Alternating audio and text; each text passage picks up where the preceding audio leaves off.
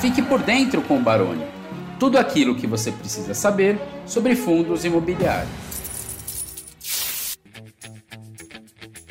Muito boa noite, pessoal. Hoje, dia 5 do 5, 5 de maio de 2022, começando mais uma live sobre fundos imobiliários e hoje aquela VOF. A gente fez o verdadeiro ou falso e escolhemos quatro tickers aí que o pessoal sempre tem nos questionado. Em ordem alfabética, CPTS, HGRE, depois o RBRP e, por fim, VGHF. Mas antes disso, eu quero lembrar vocês que nós temos aqui na descrição do vídeo o link para você baixar a planilha Vida Financeira. Sabe qual é aquela planilha Vida Financeira? Essa daqui, ó, olha que bacana. Aquela que você tem quatro quadrantes aqui, né? O primeiro quadrante você lança quanto que você entende que é a taxa real da sua carteira, quantos anos você tem para acumular. Aqui você tem o capital inicial e aqui quanto você consegue fazer de aporte por mês. E aí você vai chegar no valor aqui. Só basta ir mudando a, as, os valores aqui que ele recalcula para você. Por exemplo, ah, eu tenho 20 mil, então não tenho 10 mil. Você muda aqui, ó. Ele vai ajustando para você. Ah, eu não consigo guardar mil, mas consigo guardar 1.200, ou consigo guardar 800, né? E por aí vai. Você vai fazendo esses ajustes aqui. Aqui você tem quanto você precisa aportar né, para chegar, por exemplo, em um milhão de reais. Então, pelos 20 anos, com uma taxa real de tanto, quanto que você precisa aportar por mês. E aí lembra, quanto mais tempo você tiver de acumulação, menor o seu esforço. Olha aí, ó. Você guarda por 30 anos, ó, o valor é bem menor do que por 20, né? E aqui você tem para fruição, quanto que você tem para acumulado na sua vida, quanto que você entende que é o valor da taxa real e quanto você quer retirar por mês. E aqui quantos anos vai demorar para você acabar com o seu dinheiro. Então, por exemplo, com um milhão de reais, com uma taxa real de 0,65, se você tirar 7 mil reais, você demora 34 anos para acabar com o seu dinheiro. E essa última aqui, que é muito bacana, você coloca aqui quanto você acumulou, qual que é a taxa real, quantos anos você quer fruir a sua renda e quanto vai ser a sua retirada. E aí ele mostra quanto que você ainda deixa de herança aí para os seus herdeiros. Obviamente, se eu vou aumentando aqui, por exemplo, para 6 mil reais, eu vou diminuindo esse valor. E se eu aumento bastante, por exemplo, para 8 mil, o valor vai reduzindo bastante também, né? Então você tem que tomar cuidado para não zerar o seu capital e deixar para os seus herdeiros. Então é só você baixar Está aqui na descrição do vídeo, Planilha Vida Financeira. Temos também aqui a campanha, lembra daquela campanha Renda Extra? Pois é, estendemos aí em parceria com a XP, você vai ter acesso aí à campanha da Renda Extra. Se você abrir a conta lá na XP, mandar 100 reais, você vai ter acesso a um ano da assinatura Sunufis, com direito a plantão de dúvidas, radar de fundos imobiliários e também os nossos relatórios semanalmente. Então, basta você clicar no link aqui. Vamos trabalhar? Dois minutinhos aqui, vamos começar a trabalhar aqui. Primeira questão aí, CPTS. Deixa eu abrir aqui aquilo que a Suno preparou para a gente, tá? Primeira, primeira afirmação aí, o CPTS ele é um fundo high yield? Eu diria para vocês que não.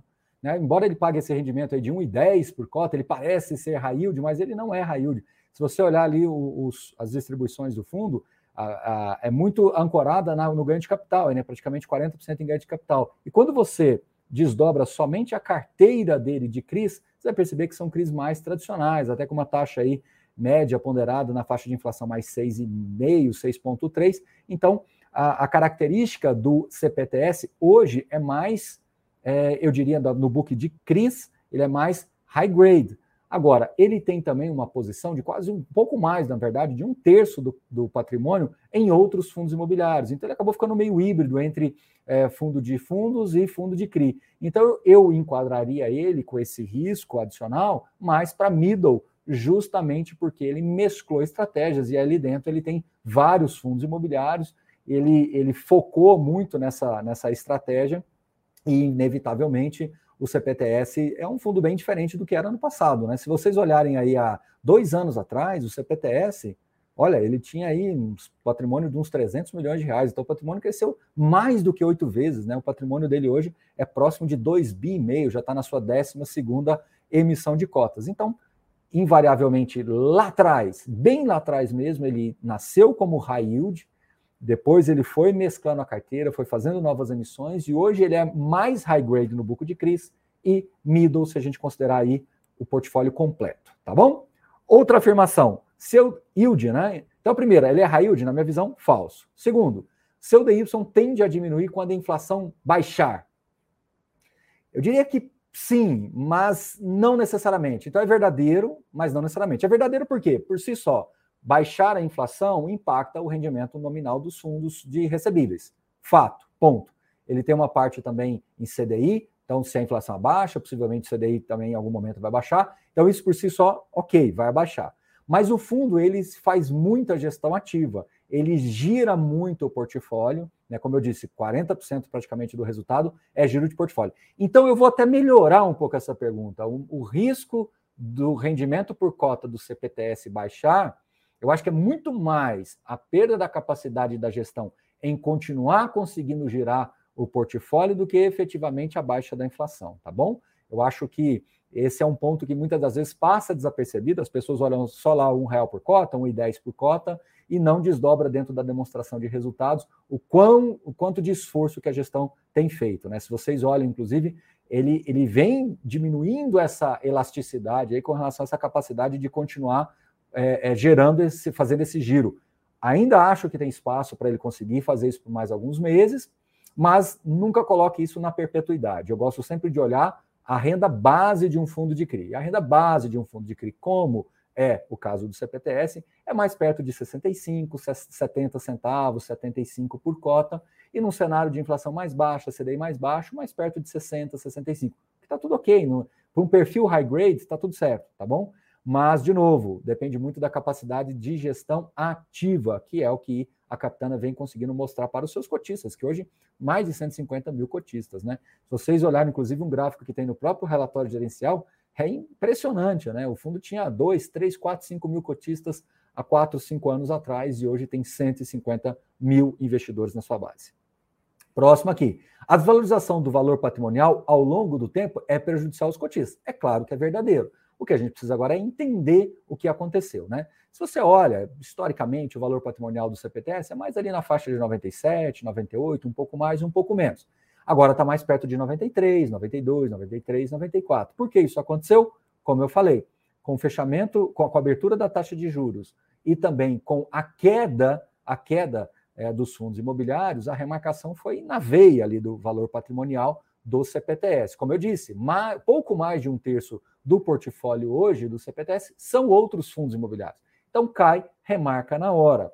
E os CRIs, à medida que ele faz a gestão ativa, ele vai destravando a inflação que está dentro desse CRI, consequentemente o patrimonial também cai. Então ele tem, tiveram aí dois movimentos muito importantes que fez com que tivesse essa queda do valor patrimonial.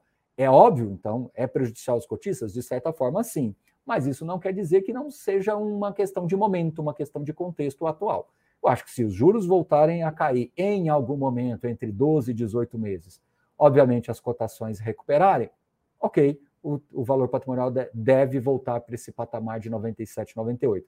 Muito importante lembrar, pessoal, como era o CPTS há pouco tempo atrás, né? Ele tinha um book de fundos imobiliários mais próximo ali de 20, 22%. Hoje é mais perto de 35%. Então mudou bastante o perfil do fundo. A Capitânia começou a ter dificuldade de crescer o FOF deles e então usou essa estratégia para dentro do é, CPTS, que era essencialmente um fundo de CRI. Então ele ficou mais híbrido, né? O CPFF, que é o fundo de fundos da Capitânia, perdeu força e capacidade de crescimento e aí a, a, a asset optou então por virar esse canhão de captação mais para o CPTS, ok? É algo que a gente vai ter que esperar um pouquinho mais para ter essa recuperação do valor patrimonial. Então, três afirmações aí com relação ao CPTS. A primeira, high yield falso. A segunda, do yield pode cair, né? Depende daquele contexto que eu falei para vocês. E essa última agora do prejudicial aos cotistas.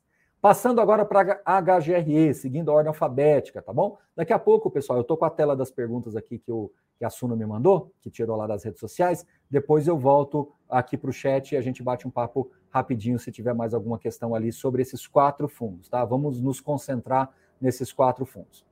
Vamos lá, HGRE, fazendo aqui uma, uma, uma bem bolado do que chegou, o ponto-chave, a alta vacância preocupa. Obviamente, sim, verdade. Agora eu vou dizer para vocês por que, que preocupa a alta vacância. Porque é, ela tem sido conjectural. Se você olhar nos últimos anos, o fundo vem mantendo uma vacância elevada. Agora, me preocupa menos hoje do que há talvez dois, três anos atrás. Né? Vamos fazer, vamos voltar no tempo. O HGRE, bem lá atrás, ainda na época, lá na gestão da, do time do André Freitas, que hoje está na rede, bem lá atrás, O fundo cresceu bastante, se tornou protagonista no mercado de fundos imobiliários.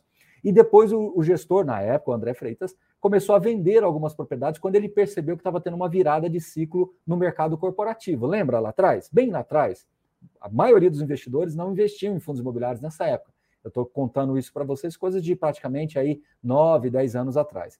Então ele começou a vender muitas propriedades, o fundo apurava muito ganho de capital, quase toda semana tinha um fato relevante da venda de uma propriedade. Vendia dois, dois conjuntos aqui, um conjunto ali, um predinho aqui, um predinho lá, e ele foi vendendo o portfólio.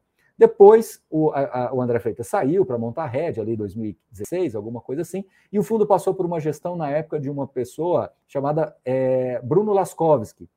Ele ficou na gestão do, por um tempo, mercado com muita dificuldade de, de, de, de, crescer, né? Foi aquele momento que o mercado de fundos imobiliários ficou quase que congelado. E depois, então, o time do Augusto Martins, que é o que está até hoje, ele assume o fundo já num momento de mercado melhor também e começa a, a a tirar toda essa, essa dificuldade do fundo de ganhar musculatura de novo.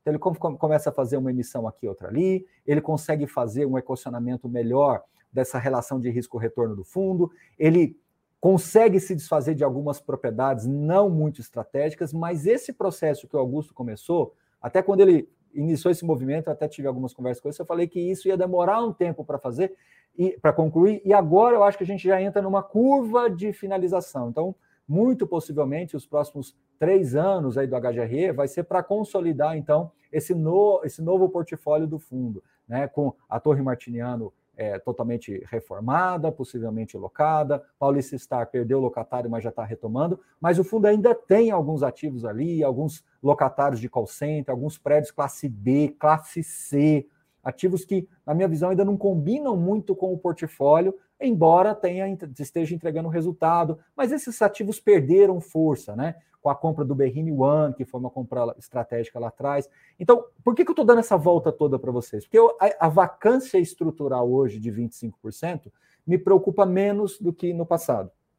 Eu acho que tem plenas condições dessa vacância cair para 15%, 17% em algum momento pelos próximos 12, 18 meses, é bem possível. Zerar vacância num fundo do tamanho do, do HGRE eu acho difícil, tá? É, nesses fundos de lajes muito grandes é difícil, muito bem mais difícil, porque você tem é, é, muitas estratégias e, e subestratégias dependendo da região, né? Então, é, ele tem ativo desafiador uh, em Porto Alegre, ele tem ativos pequenos, né? Como eu disse para vocês, um aqui em Curitiba, outro ali de, voltado para call center numa região terciária de São Paulo. Então, é, tem ativo no Rio de Janeiro, que também perdeu um pouco aí da sua capacidade de, de recolocação. Ele acabou de abrir uma vacância em Alphaville, lá no, no, no, no Cebop, né, no Castelo Branco. Então, ele tem os seus desafios. Só que como ele conseguiu criar um, um portfólio core mais relevante agora, depois de quase nove anos, eu, de novo, a vacância hoje me preocupa menos. Desculpa dar essa volta, mas acho que é importante, como eu sempre falo,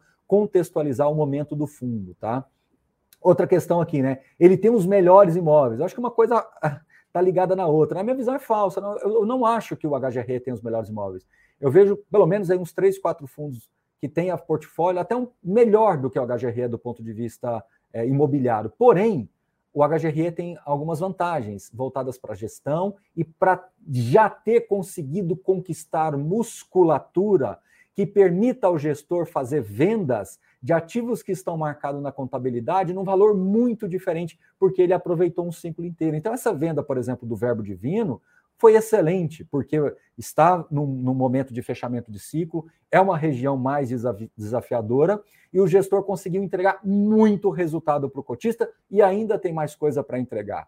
Outros fundos talvez não consigam fazer isso, ou tem alguns ativos muito importantes, muito core, que se ele fizer um movimento de venda, ele vai desfigurar o seu portfólio. Então, essa é a vantagem do HGRE. Ele talvez, talvez não, na minha visão, é quase que líquido e certo, assim, é, é, não é o melhor portfólio, mas ele tem uma estrutura melhor, ele tem uma gestão que consegue capturar melhor esse ciclo. Então, veja como analisar fundo imobiliário é, é difícil, né? Porque não é, não é só número, você tem que analisar o contexto, a história do fundo, a, a, o momento que ele está vivendo agora, e como ele está sendo desenhado aí. Então, acho que o, o, HGRE ele vive talvez um dos melhores momentos dos fundos de lajes corporativas, justamente por essa especificidade que ele tem, tá certo? Embora isoladamente, se você pegar o portfólio do HGRE, ativo por ativo, dá para ter. Tem dois HGREs ali dentro. O HGRE mais Prime, aquele HGRE de fato de muita qualidade imobiliária, e um outro HGRE que tem a sua vantagem de poder ser desinvestido com muito lucro imobiliário ali. E se o, aqueles ativos saírem do portfólio, ele gera valor para o cotista, porque vai entregar mais renda, vai entregar ganho de capital, melhora a qualidade é, média do portfólio. E a gestão, eu tenho absoluta convicção que ela está atenta a esses movimentos, que já começou, só que também você não pode fazer tudo de uma vez, né?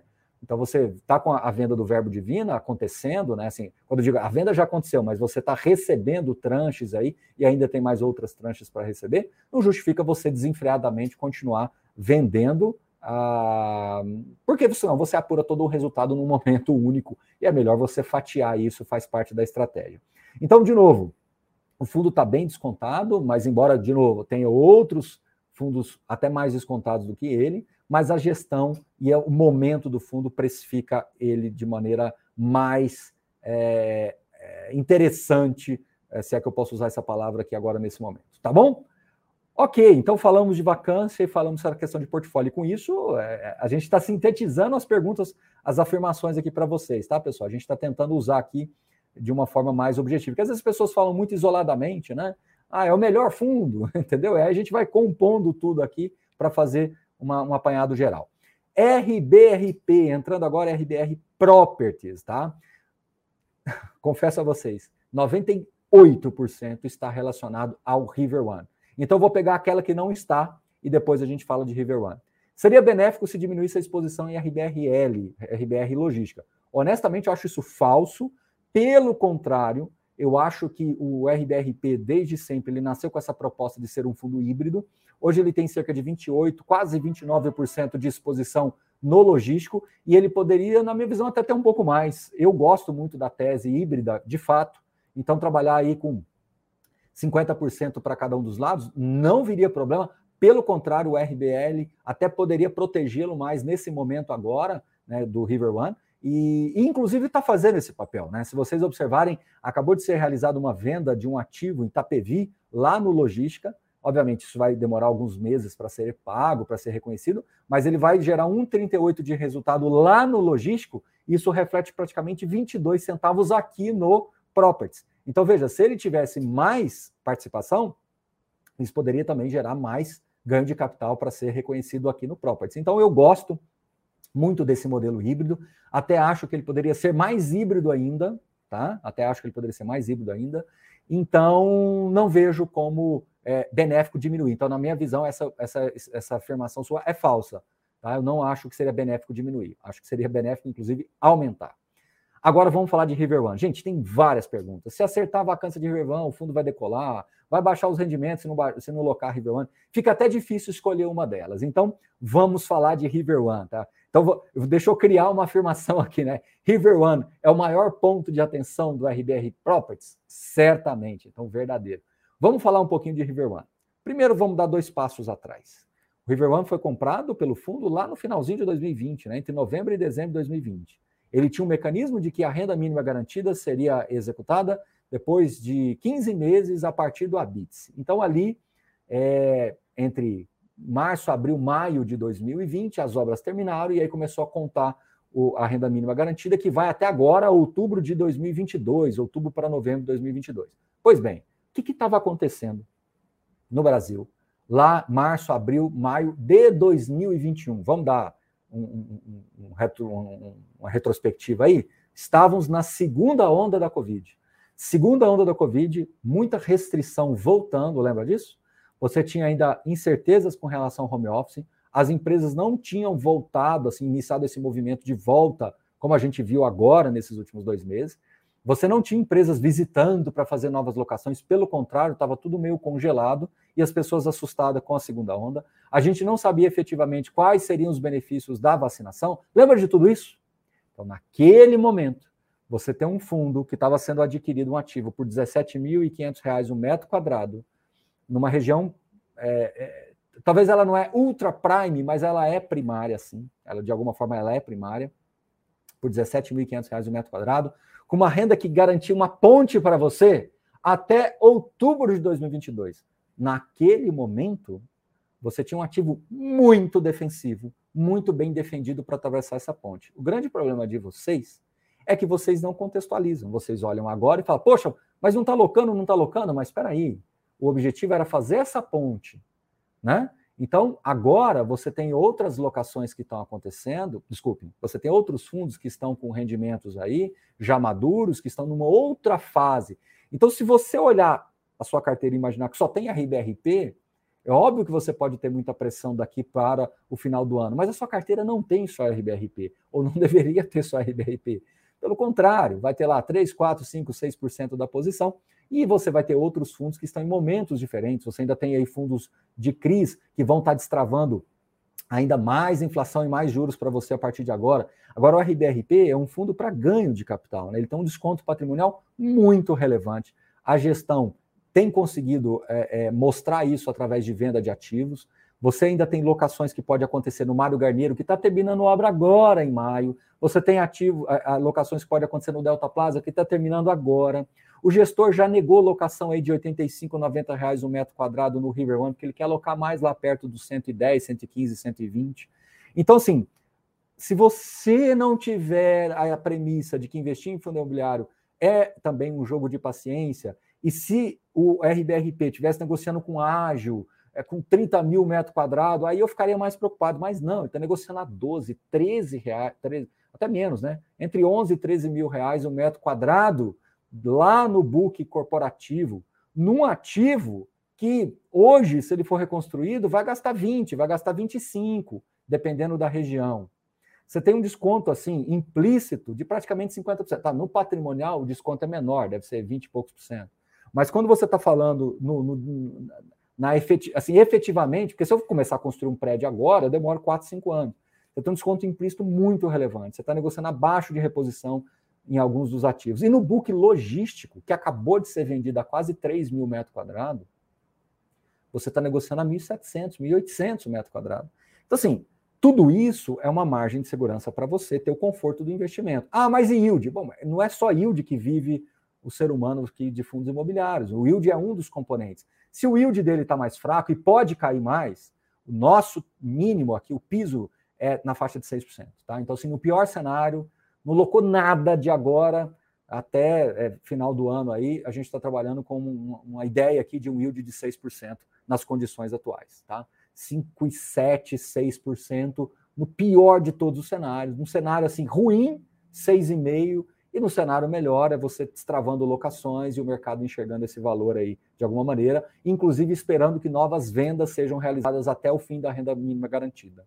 Estou realmente confiante aqui de que até o final da renda garantida a gente ainda possa ter outros desinvestimentos que possam, inclusive, frear um pouco essa queda. Então, é, é o contexto, tá, gente? O processo de análise não é fácil. Então, é, de novo, eu quis falar de uma maneira aberta aí sobre o River One, né? Então, tem vários. Né? River One vai conseguir alugar, perder os fundamentos, é, é, terá dificuldade de manter o rendimento atual. Então, eu fiz esse bem bolado aqui todo para que a gente pudesse falar de uma maneira mais objetiva em relação ao RBRP.